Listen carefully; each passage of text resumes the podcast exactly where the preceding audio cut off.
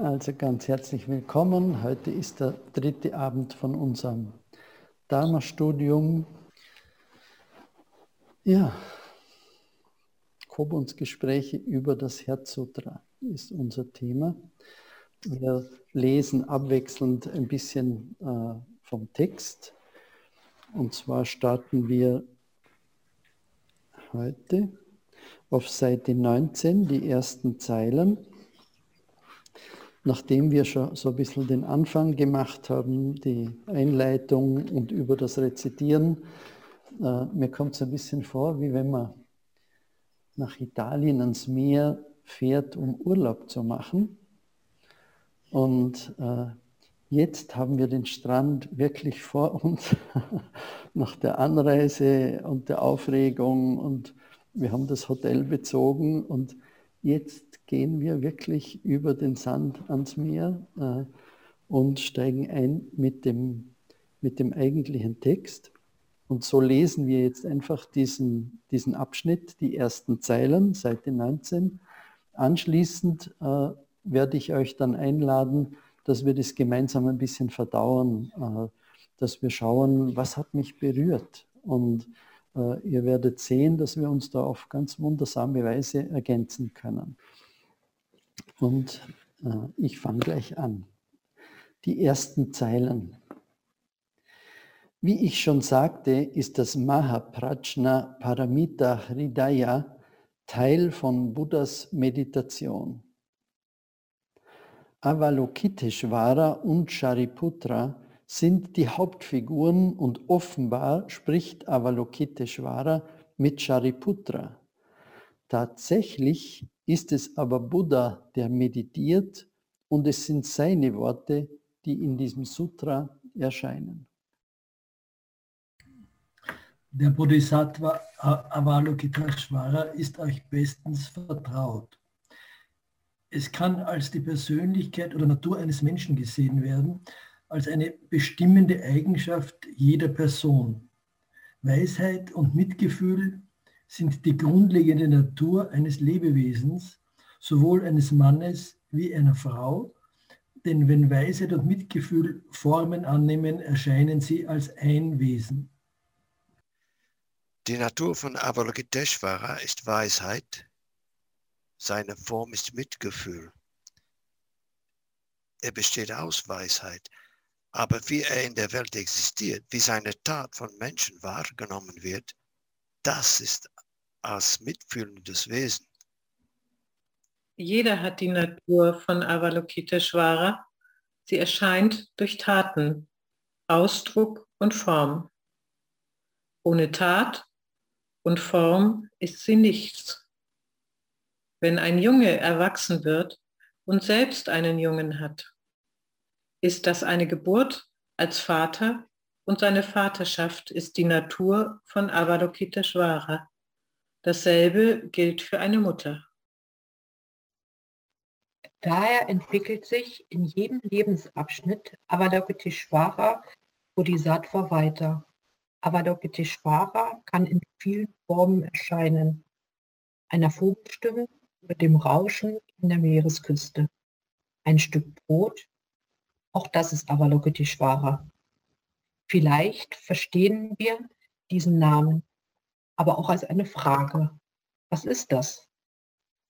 Nicht als eine bestimmte Erscheinung. Shariputra vertritt im Buddhismus die Weisheit. Und dieses Sutra ist die große Bemühung, über die Hinayana-Praxis hinaus in einen universellen, höheren, mystischer zu gelangen, wenn ihr euch in dieses Sutra vertieft, erkennt ihr, dass die theoretischen Ausdrücke, die von Shakyamuni Buddha bis zum Ende des Hinayana-Textes gegeben waren, in diesem Sutra alle genau studiert und geordnet sind. Das ist nicht bloß eine Theorie, sondern eine, ein dynamischer Ausdruck mit einem neuen Verständnis, das sowohl neu als auch alt ist wenn der historische Buddha erscheinen würde, würde er sagen, das ist es, was ich gesagt habe. Viele Hinayana-Buddhisten sagen, das ist radikal, so sagen wir es nicht. Andere wiederum sagen, das ist sehr schön. Sattva heißt Mensch oder Existenz. Bodhi bedeutet erwacht oder aufwachen. Daher meint Bodhisattva gewöhnlich ein erwachtes Wesen oder ein weiser Mensch. Wir wissen nicht, was dieser Bodhisattva Avalokiteshvara ist, außer dass er nicht von uns verschieden ist. Aber wir wissen auch nicht, wer wir sind und fragen, wer bin ich? Aber wenn wir das Schwergewicht auf das Wissen legen und Denken und Wissen sind eben nur zwei Funktionen in unserem Dasein, so ist dieses Wissen schon begrenzt. Es ist nur eine Art von Verständnis, wer wir sind. Es mit eurem ganzen Körper zu fühlen, ist deshalb sehr wichtig, weil die Gefühle kommen zuerst, bevor ihr beginnt, etwas zu wissen. Ich weiß es nicht, ist der Ausdruck eines lebenden, fühlenden Wesens, in dem etwas passiert, das sich weit öffnet. Das ist kein negativer Ausdruck, weil etwas sich verändert. Ihr denkt nicht für euch selbst, sondern für andere um sie für euch da sein zu lassen und um euch für sie da sein zu lassen. Denken verlangt immer ein Symbol, wie die Sprache auch, die nichts anderes ist als eine Art Kommunikation mit anderen und euren eigenen Ideen. Ihr müsst nicht existieren, um alle in eurer Umgebung wissen zu lassen, wo ihr seid. Daher ist das Denken eine subtile Funktion der Unterscheidung, so wie man Möbel in einem Raum arrangiert. Aber wenn wir rezitieren, als er tiefgründig das Prashna Paramita rezitierte, sprechen wir von Weisheit.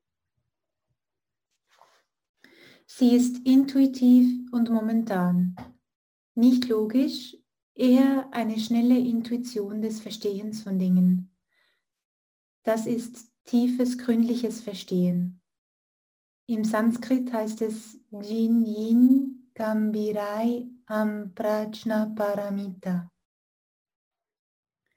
Gambhiraya bezieht sich auf tiefes, breites, durchdringendes Wissen. Yin Yin bedeutet Achtsamkeit. Gambhiraya ist ein sehr dunkles, nicht definiertes Gewahrsein, das sehr weit reicht. Der Mond ist nicht verschwommen, wenn ihr ihn klar seht, aber wenn eine Wolke kommt, wird er verschwommen. Das ist das Gefühl von Gambhiraya. In mancher Hinsicht ist es eine Art von Verwirrung von Leiden und dennoch ein klares Empfinden dieser Verwirrung und dieses Leidens. Das bedeutet nicht bloß eine Erklärung von Existenz. Es ist unmittelbare Realität selbst, die irgendwie vollkommen ist und die die vielen Dinge, Dinge mit einschließt, die das Leben beinhaltet. Das sind die eigentlichen Inhalte der Praxis. Gambhiraya drückt unsere, unser eigenes Gewahrsein inmitten von allem aus. Es ist, als ob alle Wesen euer Spiegel wären. Was immer euch begegnet, ist euer Spiegelbild und ihr erblickt tausend Millionen Formen eurer selbst gleichzeitig, die euch auf diese dunkle Art widerspiegeln. Ihr reflektiert sie alle in euch, nicht als das, was ihr seid, sondern als von euch verschiedene Wesen. Das ist durch Gambhiraya ausgedrückt. Tiefgründig Prana Paramita zu praktizieren, bedeutet die Realität einer Existenz und gleichzeitig aller Existenzen zu fühlen. Was in diesem Sutra ausgedrückt ist, ist sehr alltäglich, aber doch nicht gewöhnlich. Maha Prajna Paramita ist große vollkommene Weisheit. Maha bedeutet keine Ausnahme, vollständig. Direkt unter eurer Haut ist dieses Prajna vollkommen vorhanden. Daher ist das erste uns darauf vorzubereiten. Dieses Sutra zu fühlen und nicht zu versuchen, es mit unserem Verstand zu erfassen. Ich denke, dass unser Studium dieses Sutras ein Ausdruck dessen sein wird, was wir im Alltag erfahren. Je mehr wir die Natur des alltäglichen Lebens durchschauen, desto besser werden diese Worte, Worte verstanden werden. In diesem Sutra werden die fünf Skandhas erklärt. Form, Gefühle oder Empfindungen, Wahrnehmungen, Antriebe und Bewusstsein. Sie sind die Elemente menschlicher Existenz, die anders erklärt werden als in der heutigen Psychologie. Am Anfang des Sutras stehen zuerst diese Worte. Alle fünf Skandhas sind leer. Später werden die fünf Sinnesorgane aufgelistet. Augen, Ohren, Nase, Zunge, Körper und Geist.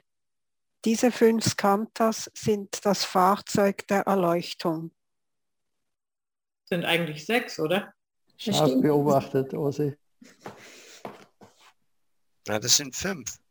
Form, Gefühle oder Empfindungen. Das ist zwei in einem. Ist nicht Gefühle und Empfindungen. Ich schlage vor, wir lesen es noch fertig, bevor wir in die Diskussion einsteigen. Diese fünf Skandhas oder auch sechs, je nachdem, sind das Fahrzeug der Erleuchtung. Oder man kann sie, sie auch als Geist und Körper bezeichnen. Shariputra, Form unterscheidet sich nicht von Lehre, ist eine detailliertere Erklärung von alle fünf Skandhas sind leer.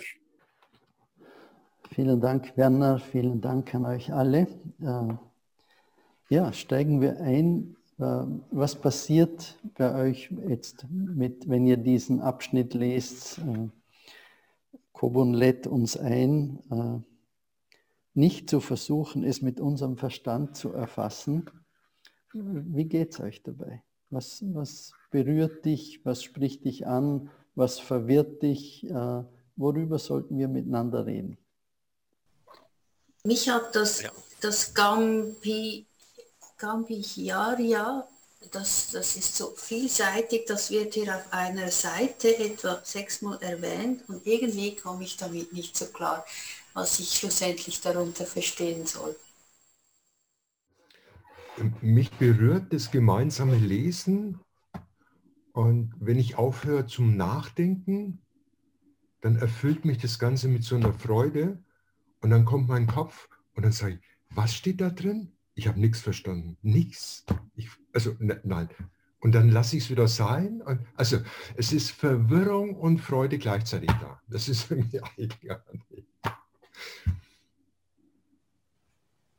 Danke, lieber Hans, dass du so, ich traue mir jetzt auch, ich habe den Text gelesen und ich bin gerade neu in eine WG eingezogen und ich habe die ganze Zeit gedacht, das ist, was wir leben, das ist, was wir leben, das ist die Küche, das ist das Bad, das, das, das.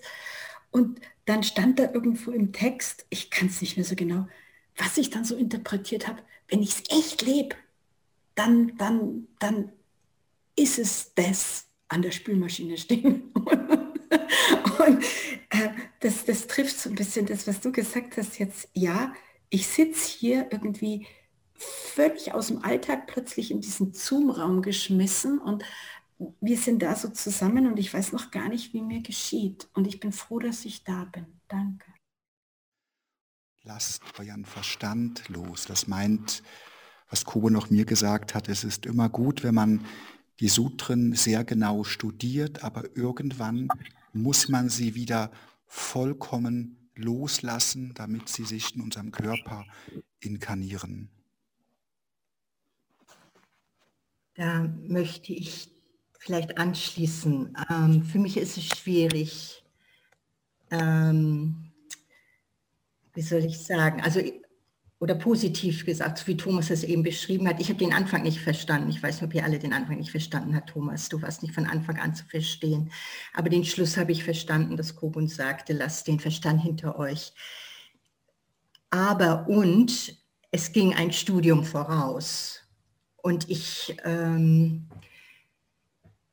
die Erwartung oder den Anspruch an uns, einen Mahayana-Text zu verstehen, ähm, wie soll ich sagen, oder nur äh, zuzuhören und ohne Verstand zu verstehen.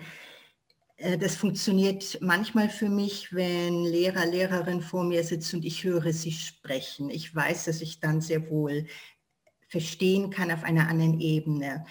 Aber ganz ehrlich gesagt, wenn wir jetzt lesen, also erstens äh, wird es sehr deutlich, dass das Gespräche sind äh, oder ähm, Vorträge von Probuncino. Äh, es ist nämlich auch ein bisschen durcheinander und ich weiß nicht, ob es jetzt die Übersetzung ist, jedenfalls wenn da auch noch den Fehler sind, über die ich dann stolper oder Unklarheiten. Ähm, also dann fände ich es fast dumm, das nicht zu erklären und erst mit dem Verstand zu verstehen und dann, wenn ich verstanden habe, und es gibt ja auch verschiedene, dann kann ich auch wieder äh, den Verstand vergessen und nur hören und in etwas anderes hineinfallen. Aber jetzt fände ich es ein bisschen fast zu viel erwartet, zu sagen, äh, bitte, äh, ich weiß schon, mit dem Herzen hören, das ist immer angesagt, aber zum Beispiel kam eben die Frage auf mit äh, den Sinnesorganen, sind es fünf oder sechs? Und ich nehme an, dass das die Verwechslung war mit den fünf Skandals. Also diese Dinge würde ich einfach klären, äh, damit da nicht so unnötige Fragen bleiben, ähm, über die man dann stolpert. Ja, und es gibt ja auch verschiedene Menschentypen. Also für mich ist es einfach einfacher, erst zu verstehen. Und andere Leute müssen es begreifen oder anfassen. Noch andere Leute, die hören nur vielleicht mit dem Herzen. Es gibt verschiedene Menschentypen. Und äh, ja, ich glaube, ich bin dann eher der Menschentyp, der gerne versteht und dann auch wieder vergisst. Danke, liebe Doris. Ich, äh, ich würde gerne einen Traum mit euch teilen, den ich hatte und der mich so beinahe fertig gemacht hat. Hat mich so berührt und so verunsichert. Und zwar kam jemand mit seinem Gesicht sehr nahe an mein Gesicht unangenehm und sagte sehr eindringlich, du musst es verstehen, sonst kommst du nicht weiter. Und es ging um Dharma, es war ganz klar. Es war kein Lehrer, es war jemand. Und ich wollte mich erklären und er hat mich nicht zu Wort kommen lassen. Ich wollte äh, äh, demjenigen erklären, dass ich anders verstehe, dass ich von meiner Intuition komme. Und er, er hat mich nicht zu Wort kommen lassen. Und da, da kam dann der Moment, wo ich einfach aufgegeben habe und gesagt habe, gut, dann lass ihn einfach, lass ihn, lass ihn. Aber es ging nicht so weit, dass ich gedacht hätte im Traum, ähm, sozusagen, ich weiß es besser. Es hat mich wirklich tief verunsichert, ob ich, wie gesagt, genug studiere, mein Hirn äh, anstrenge, um zu verstehen. Ja, danke. Ich würde gerne noch einmal anschließen, was Doris vorhin gesagt hat. Ich glaube, wenn wir den Verstand zu radikal ausschließen, dass die Gefahr entsteht, dass wir uns dem Text nicht wirklich nähern können. Also wenn wir dieses hermeneutische Moment, dass wir eigentlich einmal versuchen zu erfassen, was steht hier, wenn dieses Moment nicht vorher einmal da ist, ist es, glaube ich, schwer, einen intuitiven Zugang zu finden. Ich möchte ein ganz kleines Stück beitragen zur Erklärung dieses fünf oder sechs äh, Skandals bzw. Organe. Also im, im englischen Original steht hier later the five senses are listed. The five senses are listed. Dann steht Eyes, Ears, Nose, Tongue, Body und dann plus Mind. Also es ist hier sozusagen, es werden die fünf Sinnesorgane genannt und zusätzlich der Geist. Das ist diese Ambivalenz von fünf und sechs hier wo der Geist also nicht als Sinnesorgan in unserem Sinne genannt wird. Ich würde auch gerne etwas teilen mit euch, und zwar etwas, was mich angesprochen hat. Mich hat dieser Satz angesprochen, ähm, Gambiraya drückt unser eigenes Gewahrsein inmitten von allem aus. Es ist, als ob alle Wesen euer Spiegel wären. Was immer euch begegnet, ist euer Spiegelbild und ihr erblickt tausend Millionen Formen eurer selbst gleichzeitig, die euch auf diese dunkle Art widerspiegeln. Ja, das hat mich sehr, sehr angesprochen, dieses, ja, diese Stelle. Danke. Hm. Was mich auch sehr angesprochen hat, ist äh, der Nebensatz, weil die Gefühle kommen zuerst, bevor ihr etwas, bevor ihr beginnt, etwas zu wissen. Das ist ein Satz, den ich mir mal genauer überlegen muss, weil den finde ich wirklich äh, ja, überlegenswert, sag mal so. Ja, ich möchte auch was sagen. Ähm, mich hat am meisten berührt, ähm, dieses Sutra zu fühlen, was auch Manfred eingangs äh, gesagt hat. Und ich habe noch gar nicht so die Idee, wie ich das selber für mich fühlen kann. Also ich spüre, wenn jetzt, ähm, wenn jetzt hier vorgelesen wird, ähm, dann macht es auch was mit mir. Da fühle ich mich auch sehr bereichert und mein Herz ist berührt. Nur wenn ich jetzt es selber lese, ich habe das auch schon versucht, abends einfach für mich laut vorzulesen, ähm, ja, da fehlt so, da kommt so nichts, in, kommt nicht so viel in Schwingen. Ja, an, an was liegt es? Liegt es an euch allen oder, oder ja, wie, wie gehe ich da vor? Wie kann ich das Sutra fühlen? Ja, wie würdet ihr das machen oder was habt ihr da für Ideen für mich? Also ich denke, vielleicht hilft es dann, wenn du das selber laut liest. Also das macht manchmal einen großen Unterschied, wenn man nicht leise liest, sondern sich das laut vorliest. Das könnte unter Umständen diesen Zugang irgendwie erleichtern. Ja, und dann muss man vielleicht auch noch äh, einfach akzeptieren, dass man, dass wir über weite Strecken etwas nicht, nicht verstehen, was gemeint ist. Also einfach, es gibt ja, zwischendurch gibt es ja äh, Sätze, was vorhin auch gesagt wurde, so zum Beispiel, die Gefühle kommen zuerst. Dann nimmt man sich vielleicht zuerst einmal diese Sätze vor und kontempliert die etwas. Und das andere, was ich nicht verstehe, würde ich einfach mal überspringen. Weil ich möchte vielleicht noch ganz kurz sagen, ich habe von äh, Red Pine, Red Pine war, ist ein Sinologe und der hat äh, das Herzsutra hat einen Kommentar geschrieben dazu. Und ähm, er hat gesagt, am Anfang, er fand es eigentlich langweilig, dieses Sutra, immer nur Lehre und Form, Lehre und Form, hat nichts verstanden. Dann hat man ihn gefragt, ob er das übersetzen könne. Dann hat er gesagt, kein Problem, ich bringe das euch in einer Woche. Die Übersetzung. Und er hat dann gesagt, aus dieser Übersetzung sind dann sechs Monate geworden.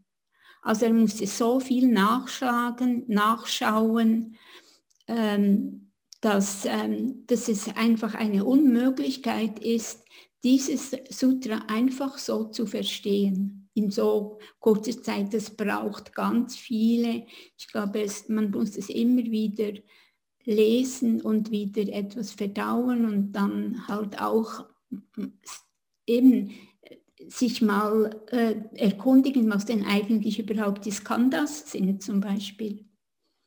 Das wäre für mich, oder was ist Prashna, was ist diese, was, wer ist Avalokiteshvara und dann, dann tut einen, also mir hat sich da eine riesengroße Welt aufgetan. Äh, ja, und, danke für diesen Hinweis äh, vom Red Pine. Da kommt noch was anderes vor, das ich glaube, das passt jetzt gerade gut zu dem, was wir da jetzt gerade besprechen. Und zwar, er erzählt die Geschichte, wie dieses Sutra äh, nach China gekommen ist, äh, dass ein chinesischer Mönch hat sich auf den Weg gemacht, äh, weil es so viele schlechte Übersetzungen von buddhistischen Texten gegeben hat und äh, der, ist, der hat dann praktisch, man sagt, 10.000 Meilen hat er zurückgelegt. Äh, über, ich weiß nicht, ich glaube 16 Jahre war er unterwegs, bis er wieder zurück war. Und, äh, für, und damals hat man nicht vom Herz Sutra gesprochen, sondern Äh, das war ein Dharani ursprünglich vom Titel her. Und das ist ähnlich wie bei den, wir rezitieren ja beim Session immer am Abend das Daihi Shindarani. Und das ist eigentlich ein Text, der seine Macht entfaltet, indem es eben gesprochen wird äh, und dann äh, sehr mächtig äh, eine Schutzfunktion ausübt. Und das finde ich auch ein ganz interessanter Hintergrund. Mir geht es ganz ähnlich. Also für mich hat es der Hans super wirklich zusammengefasst, äh, wie, wie man sich die Zähne ausbeißt dran. Auch, auch an Kommentaren beißt man sich die Zähne aus. Man, man klammert sich verzweifelt dann an so Begriffe, die fünf Skandhas und die gibt es, natürlich gibt es da wunderbare Erklärungen und Ausführungen dazu, äh, aber letztendlich äh, führt einen diese Beschäftigung auch nicht wirklich weiter. Und äh, ich, ich finde es wirklich so spannend, also ich, es sind schon so viele Jahre, wo ich das, das auf mich wirken lasse. Und ich, ich gebe eigentlich immer mehr auf. Und äh, nicht im Sinn von einer Resignation, sondern einer Hingabe, um zu schauen, was macht der Text. Und es ist so spannend, wenn wir in der Einleitung lesen, wie wir uns selber drin spiegeln, wie wir uns als Gruppe drin spiegeln, wie, äh, wie wir reagieren darauf, wie wir ungehalten werden, äh, äh, wie, wie, wir euphorisch sind, äh, wie wir begeistert sind, äh, ungeduldig. Äh, wir können alles wieder entdecken und, und es ist so schöne Einladung eigentlich, aufrichtig zu sein und zu schauen, was macht jetzt das mit mir? Äh, ähnlich wie eine Meditation eigentlich. Äh, einfach staunen zu beobachten, was taucht jetzt in meinem Geist auf. Mich hat in diesem Text berührt, äh, da steht, ähm, ich denke, dass unser Studium dieses Sutras ein Ausdruck dessen sein wird, was wir im Alltag erfahren. Und ich denke, gerade was jetzt gesagt wurde, entspricht dem eigentlich. Es ist immer ein bisschen anders, diese Sutra, wenn man sich damit beschäftigt. Also wie im Leben, äh, da ist auch immer etwas anderes. Also ein ständiger Wechsel, ob wir uns mit dem Sutra auseinandersetzen oder mit dem Leben. Wie Manfred sagte, die Zugänge sind da ganz, ganz verschieden. Der Buddha selber, zumindest so wie es in der Legende überliefert wird, erwachte ja über diese über das Erkennen der Entstehung in Abhängigkeit. Das ist dieses, dieses zwölfgliedrige Kette. Und in vielen seinen Reden spricht der Buddha immer wieder über dieses bedingte Entstehen. Und in meinem Erleben, das ist so ein bisschen, es hat etwas mit einer buddhistischen Grundlage zu tun, dass man so ein bisschen diese zumindest wichtigen Texte vom Buddha studiert, weil das Herzsutra ist eine unglaublich komprimierte Zusammenfassung der gesamten Lehre des Buddha. Und das ist natürlich auch für mich anspruchsvoll zu verstehen, wo sind die einzelnen Bausteine in diesem Herzsutra, wo wechseln sich die Bausteine ab. Aber wenn man sich ein bisschen mit diesem Entstehen in Abhängigkeit beschäftigt, wo ja auch die Skandhas erklärt werden, ist für mich das Herzsutra eine unglaubliche Offenbarung. Für mich war es das erste Mal, als ich das gelesen habe, vor, vor oh ja schon vor einigen Jahren, war das, wie soll ich sagen, ich will nicht sagen abstoßend, aber es war sehr, sehr schwierig. Man kommt aus dieser rationalisierenden Welt des Westens. Man will alles so eine Dissektion machen von allem. Alles auseinandernehmen, daran glauben, und das, wenn das nicht erklärbar ist, dann geht es nicht. Und ähm, später, als ich dann das weitergelesen habe, dann, dann war es das nächste Mal auch ein bisschen einfacher. Und jetzt habe ich gedacht, ja, der, als wir alle in der Schule waren, haben wir nicht jedes Mal alles nachgefragt bei der Lehre, bei der, bei, beim Lehrer, bei der Lehrerin. Wir haben das akzeptiert. Es ist uns gesagt worden, dass die Sonne eine, eine so eine Balle von Flamme ist, so und so und so. Und äh, es hat niemand das in Frage gestellt. Das war einfach so. Es war brennender Wasserstoff oder so und, und, und so weiter. Und ich, die Gefahr für mich war, ich wollte das alles in, diesem, in dieser Sutra rationalisieren. Und als ich aufgehört habe, das zu machen, ist es, wie du gesagt hast, äh, Manfred, äh, eine, eine Offenbarung. Äh, sorry, Thomas hat es auch gesagt. Es war ein, ist eine Offenbarung, immer noch. Und jedes Mal, wenn ich es darin lese, auch wie heute, fühle ich mich irgendwie aufgehoben und es ist eine tolle Sache. Es ist schwieriger, wenn man versucht, das alles zu rationalisieren. Und ich empfehle, das nicht zu machen. Dankeschön. Ich bin jetzt ein bisschen verwirrt. Reden wir darüber, wie wir uns fühlen, wenn wir das Sutra lesen. Aber was wir hier zusammen lesen, ist ja nicht das Sutra, sondern ist ein Text über das Sutra. Ja. Ich glaube, das vergessen wir manchmal ein bisschen. Ja, also mir geht es so bei diesem Text über den Sutra so, ähm, als ich das erste Mal gelesen habe, also als ich eigentlich Kobun über, zuerst die Erinnerung über Kobun kennengelernt habe, hat es mich total angemacht und dann habe ich das zum Herzsutra gesehen, dann hatte ich dieses Büchlein in der Hand und habe es mir durchgelesen. Und ich habe nicht viel verstanden und ich bin eigentlich von diesem Kern vom Herzsutra, was ich, was so in mir gezogen hat, fast weggekommen, weil ich auch aus so einer, nenn's mal Gier, einfach lesen zu wollen, drinne war.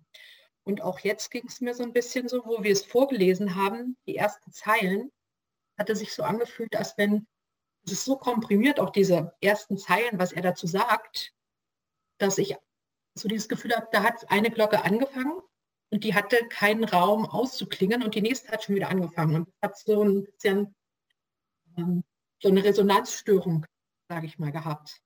Dass ich von diesem eigentlichen Berührtsein, von dem Sutra, wegkomme und jetzt beispielsweise auch so total ähm, so ein Bedürfnis habe, mich auf ein Kissen zu setzen und das nachklingen zu lassen.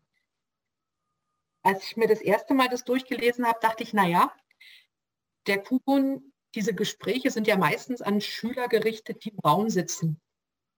Und die Lehrer erzählen ja eigentlich jedes Mal immer eine andere Interpretation. Und also die Frage stelle ich mir, halt auch, es, dieses, es gibt ja mehrere Interpretationen zum Herzsutra und das, was der Kuhn jetzt schreibt, ähm, braucht er einfach einen langsameren Zugang.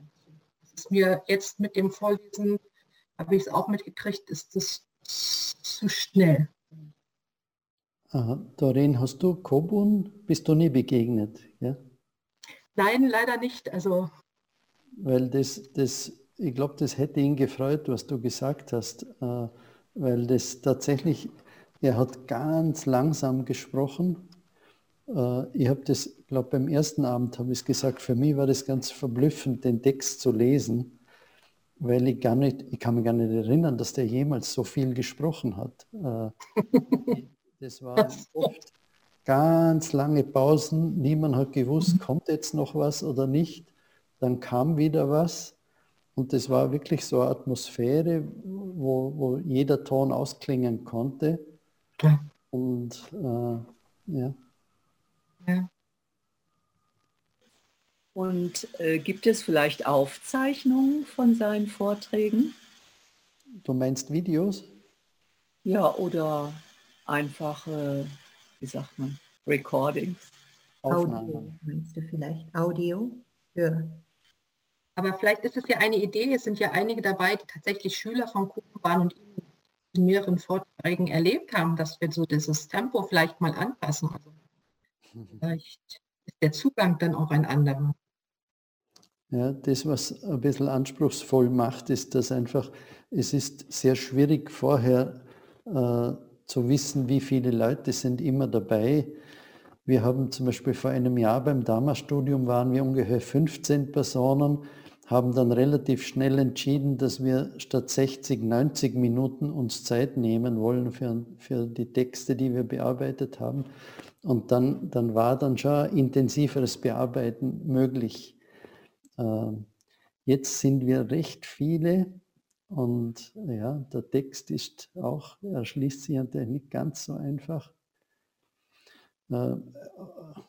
Alfred, zu deiner Frage, ich glaube, dass sich das auch nicht wirklich so ganz trennen lässt. Also natürlich erfahren wir jetzt sehr viel über den Kobun, über seinen Zugang zum Herzsutra, aber das lässt sich nicht wirklich trennen vom Herzsutra selbst. Und ich, ich finde es einfach spannend, äh, einfach diese Glocke anzuschlagen, diesen Text, äh, dass wir uns den anschauen schauen, was macht das mit uns und dadurch uns eigentlich gleichermaßen dem Herzsutra annähern und aber auch dem Kobun, also unserem Lehrer. Was mir aufgefallen ist jetzt bei dem, bei dem Dharma-Studium, ist, dass ich gemerkt habe, wie sehr ich gerne das Herzsutra verstehen würde, und dann lese ich einen Text, den ich genauso wenig verstehe. Und das ist wie so ein Kurzschluss im Kopf. Ähm, also wo dann erstmal so ja, wie ein Stück Leere übrig geblieben ist, wo ich dachte, ähm, jetzt, jetzt ist irgendwie gar nichts mehr da. Und ähm, damit hatte ich jetzt die ganze Zeit zu tun gerade eben und habe zugehört und dachte mir, ja, irgendwie, es wird nicht besser. Was mich angesprochen hat, war das wirklich mit dem mehr Zeit lassen beim Lesen. Vielleicht tatsächlich etwas langsamer zu lesen, weil ja, dadurch habe ich, glaube ich, mehr Möglichkeit, das dem, dem nachzuschwingen tatsächlich. Aber was mich wirklich am meisten berührt, ist wirklich so dieser Kurzschluss im Kopf gerade. Also ganz weg von dem Inhalt des Textes einfach zu merken, es macht meinen Kopf leer eine Erklärung zu hören, die für mich schwieriger ist als der Originaltext fast. Heißt das, wir lesen den Text von so, als wäre es selbst ein Sutra? Ich finde, der, der Kalyan hat es für mich ganz gut auf den Punkt gebracht, dass wir uns eigentlich äh, immer wieder dabei ertappen, dass wir versuchen, äh, vom Verstand kognitiv etwas zu verstehen, das Leben, ein Sutra, einen Kommentar äh, und dass das ein ganz ein normales Bemühen ist. Das ist. So sind wir gebaut. Wir haben ein Gehirn. Es sagt niemand, dass wir unser Gehirn, unseren Verstand nicht verwenden dürfen oder sollen. Äh, gleichzeitig ist es aber auch, ist die Praxis eine Einladung, über diesen Verstand hinauszugehen und uns ganz dem Leben hinzugeben. Und ähnlich wie, wie ein Koan uns ins Leere laufen lässt, erlebe ich das so, dass jeder meiner Versuche, dem Dharma was abzuringen, dass das meistens anders funktioniert, als ich mir das vorstelle. Wisst ihr, was ich meine? Ja, klar wissen wir, was du meinst, Manfred. Also ich finde, mir liegt schon eine Stelle die ganze Zeit auf der Zunge. Ich lese sie euch vor. Auf Seite 21. Und zwar sagt er, sprechen wir von Weisheit. Und diese Weisheit ist jetzt sie. Sie ist intuitiv und momentan nicht logisch, eher eine schnelle Intuition des Verstehens von Dingen. Das ist tiefes, gründliches Verstehen. Danke. Ich würde auch gerne eine Textstelle teilen, ähm, die mich berührt hat, auf Seite 21 ebenfalls wo es heißt, tiefgründig Prajnaparamita zu praktizieren, bedeutet die Realität einer Existenz und gleichzeitig aller Existenzen zu fühlen. Das hat mich, äh, das fand ich sehr eine schöne Textstelle irgendwie. Ähm, ich fand das, das Beispiel von Doreen mit der Glocke oder den Glocken sehr schön. Und mir geht es so ein bisschen ähnlich, dass ich merke, es ist mir zu, äh, zu schnell, zu viel Text. Ähm, also was ich sicher machen werde, äh, das nächste Mal, dass ich es mir vorher ähm, auch nochmal durchlese. Ähm, und ich merke aber auch so einen Wunsch, ähm, ja, sich, sich so ein, eine Sequenz vorzunehmen und da irgendwie in die Tiefe zu gehen. Ähm, weil so höre ich von, von, von euch, ähm, welche Textstellen euch berührt haben und ich kann es so nachschauen und nachlesen denke, aha, aber ich habe nicht die Möglichkeit, mit euch da so in die Tiefe zu gehen. Und da merke ich so, das ist irgendwie so ein Bedürfnis von mir. Danke. Äh, vielleicht wäre das jetzt gerade ein guter Moment, äh, dass wir innehalten äh, und dass wir jetzt einfach noch ein bisschen jenseits von Worten, dass wir uns in dieses tiefe Verstehen begeben, dass wir das, dass diese Verwirrung nachklingen lassen oder vielleicht auch Klarheit nachklingen lassen und dass wir jetzt einfach noch ein paar Minuten miteinander schweigen und ja, den Text wirken lassen. Ja. Äh, macht es euch bequem?